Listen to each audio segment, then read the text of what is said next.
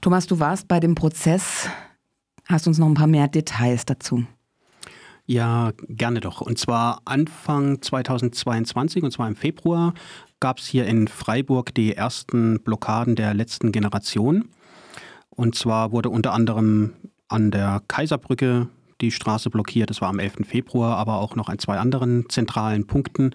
Und das führte dann, manche werden sich noch erinnern, zu erheblichen Staubildungen im Stadtgebiet. Und der Lehrer bekam dann einen Strafbefehl zugeschickt.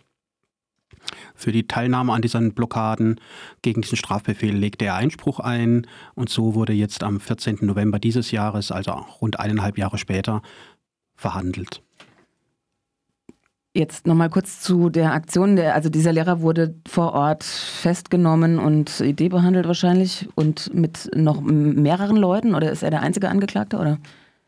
Es gab mittlerweile mehrere Prozesse. In einem Fall war dann auch die Mutter des Angeklagten unter den Angeklagten und die ist mittlerweile rechtskräftig auch zu einer Geldstrafe verurteilt. Es fanden also auch schon andere Prozesse im Zuge dessen statt.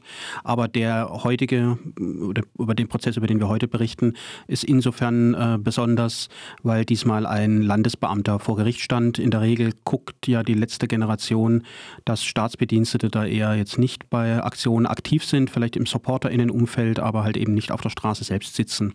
Er selber hatte sich auch nicht festgeklebt, sondern er war mit äh, bei denen, die da zwar auf der Straße saßen, aber jederzeit zur Seite gehen konnten.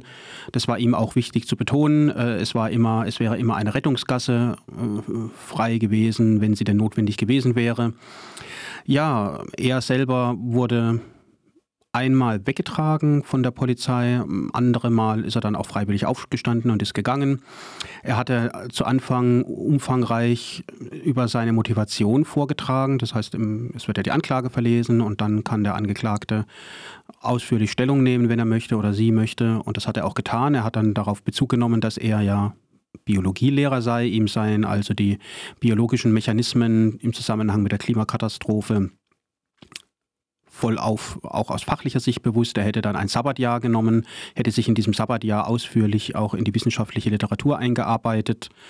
Und das Ergebnis seiner Überlegungen im Rahmen dieses Sabbatjahrs sei gewesen, dass der Mensch er sei ja zusätzlich auch noch Ethiklehrer, nicht nur moralisch berechtigt sei, aktiv zu werden, sondern es gebe aus seiner Sicht auch eine entsprechende Verpflichtung.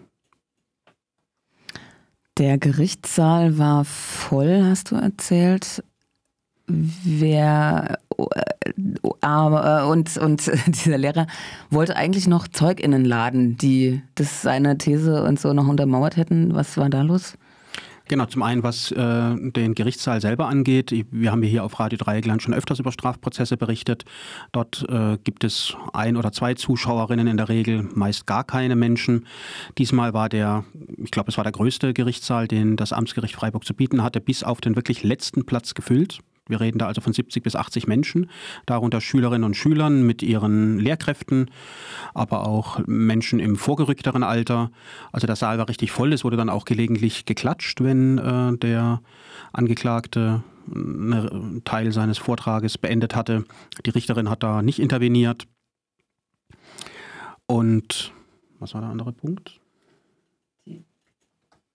Die nicht zugelassenen genau, Zeuginnen? Genau, die nicht zugelassenen Zeuginnen. Er wollte, dass mehrere Professoren und Professorinnen aussagen vor Gericht, um dem Gericht äh, eine Tatsachengrundlage zu vermitteln über die existenzielle Bedrohung der Klimakatastrophe. Und es sollte unter anderem ein Sozialwissenschaftler auch gehört werden über die Frage, inwieweit die Protestaktionen der letzten Generation in der Bevölkerung wahrgenommen werden den ganzen Beweisanträgen, es waren äh, am Ende fünf, die gestellt wurden, die auch umfänglich mündlich vorgetragen wurden, wurde nicht stattgegeben seitens der Kammer. Die Kammer hat äh, gemeint, dass die behaupteten Tatsachen, also dass es eine Klimakatastrophe gibt, seien unstreitig und alles andere, was dann in den Bereich der rechtlichen Wertungen führe, nämlich ob die Klimakatastrophe Menschen berechtige, sich zum Beispiel auf die Straße zu setzen, das sei eine originäre Rechtsfrage, die hätte das Gericht, also die Richterin zu beantworten und keine sachverständige Person. Und die Richterin hat das dann auch äh, quasi für sich oder diesen Moment geklärt und dieser Lehrer wurde verurteilt, ne?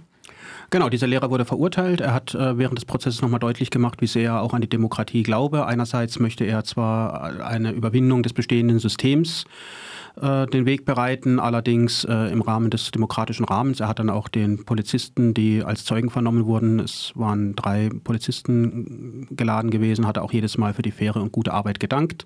Und am Ende wurde er dann verurteilt zu einer Geldstrafe. Und zwar wurden 45 Tagessätze ausgesprochen von jeweils 60 Euro. 60 Euro, das orientiert sich an seinem Nettogehalt von ungefähr 3000 äh, Euro, das er angegeben hat. Es handele sich bei den Aktionen um strafbare Gewalt, hat die Richterin betont, Paragraph 240 Strafgesetzbuch. Denn die Menschen, die in der ersten Reihe anhalten müssen bei einer solchen Sitzblockade, die würden psychisch genötigt, stehen zu bleiben und alle anderen hinter in der zweiten und dritten Reihe würden ja dann physisch äh, genötigt anzuhalten, weil einfach vor ihnen die Kraftfahrzeuge stehen und nach der höchstrichterlichen Rechtsprechung handelt es sich hierbei um Gewalt im Sinne des Paragraphen 240 Strafgesetzbuch. Zugunsten des Angeklagten hat die Richterin die hohen moralischen Ideale gewertet, die sie dem Angeklagten durchaus zugebilligt hat. Auch seine im Prozess gut äh, spürbare Verzweiflung über die klimapolitische Situation Letztlich hat sie aber gemeint, Gewalt bleibe Gewalt. Es sei eine Vielzahl an Autofahrerinnen und Autofahrern äh, beeinträchtigt worden. Eine Ärztin hatte sich dann auch noch mit einem Strafantrag extra gemeldet gehabt. Sie sei dann eine halbe Stunde zu spät in ihre Praxis gekommen. Das heißt, in der ersten halben Stunde hätte sie Patientinnen und Patienten nicht behandeln können. Aber das sei halt eben auch straferschwerend zu berücksichtigen. Am Ende des Prozesses ähm, wurde vom Angeklagten mitgeteilt auf Frage von Radio Dreieckland, dass er das Urteil nicht akzeptieren würde, dass er in die nächste Instanz gehen werde. Und so werden wir wahrscheinlich im Jahr 2024 dann auch über den Berufungsprozess berichten können.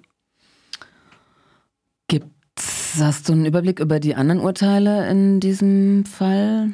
Also einen detaillierten Überblick nicht, aber die Richterin selber die hier zu Gericht äh, saß, hatte auch äh, im Vorfeld schon andere TeilnehmerInnen verurteilt. Im Gerichtssaal saß auch die Mutter des Angeklagten, die an einer Parallelaktion teilgenommen hatte. Während also an der einen Stelle blockiert wurde, wurde auch an einer anderen Stelle blockiert und sie ist mittlerweile auch schon, ich glaube, zu 20 Tagessätzen verurteilt worden. Also das Amtsgericht Freiburg hat da eine ziemlich klare Linie und bleibt spannend, wie die nächsten Instanzen da urteilen werden. Genau, das Amtsgericht Freiburg äh, ist jetzt nicht so mutig wie das Amtsgericht Berlin. Das Amtsgericht Berlin hatte erst kürzlich Menschen, an, die an Straßenblockaden teilgenommen hatten, freigesprochen. Das ist hier im südbadischen Freiburg eher nicht zu erwarten. Ja, ich danke dir für den Bericht. Und wir hören jetzt noch ein bisschen Musik. Es gibt Es brennt von Hansa Plast.